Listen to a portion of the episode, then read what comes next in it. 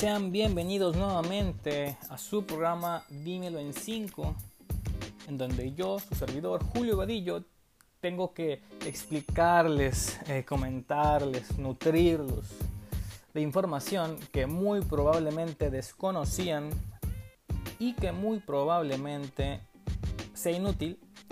Pero de esto se trata la vida, ¿no? Hay que enriquecernos de todo un poco. Y para comenzar con el programa, eh, el día de hoy no les traigo tal cual un, dato duro, ¿no? Pero el día de ayer estaba, estaba en, la, regadera eh, escuchando Hawaii de Maluma y, con semejante poeta se me vino a la mente esta reflexión, este pensamiento de si había un sinónimo de la palabra beso. Yo no había escuchado algún sinónimo de la palabra beso. Y me hizo curioso, así que Después de ducharme, salí con todo mi equipo de investigación, nos pusimos a, indagar si había alguna una palabra, un sinónimo específico, tal cual la palabra beso, un sustituto real, y encontramos que la palabra que puede sustituir realmente esta, la, palabra beso es ósculo. Sí, sí. Ósculo. O sea, ¿se imaginan? Después de que me di cuenta de esto, ya cuando fui a hacer del baño ahora, porque pues me baño, fui a hacer del baño, y volví a reflexionar. ¿Qué hubiera pasado si al día de hoy la palabra beso no existiera? ¿Saben? imagínate estar con tu, con tu amigo y le estás comentando, no, sabes que el día de ayer, no, conocí una chava en el antro, guapísima, no, un encanto de mujer, súper buena onda, alivianada, no, no, neta, otro pedo, estuvimos bailando toda la noche, tú ya sabes, ¿no? O sea, unas copas, pa, pa, pa, y pues que le doy un ósculo. Como que no, o sea, como que no cuadra, ¿no? imagina que estuvieras con, tu novia y en una cena de, aniversario y dijeras, amor, el día de hoy te ves preciosa, como nunca. Te quiero agarrar a los culazos.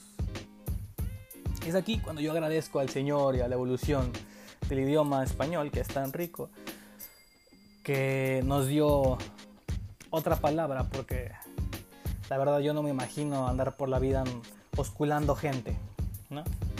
Pero, pero bueno.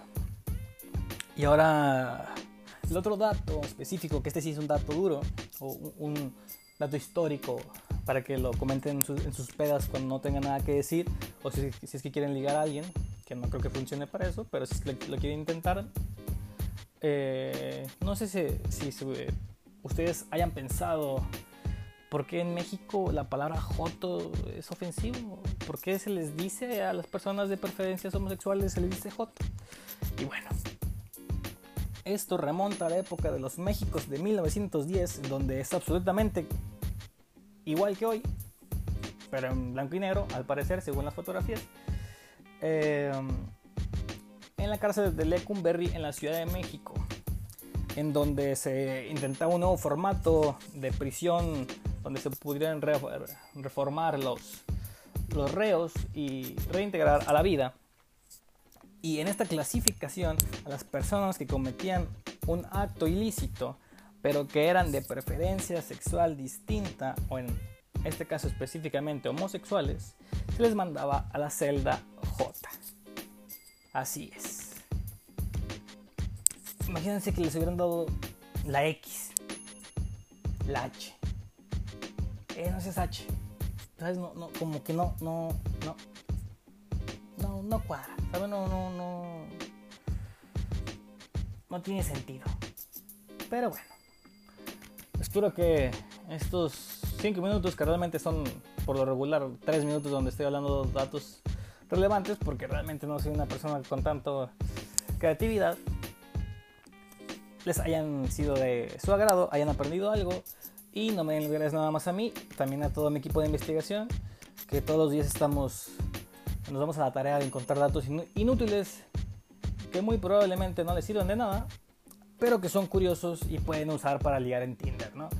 Mandarle mensaje ahí en Tinder de, hey, ¿sabes por qué le decían Jotos y muy probablemente no sirva? Y les eliminen el match. Pero bueno, esto ha sido todo por hoy. Dímelo en 5, 4, 3, 2, 1.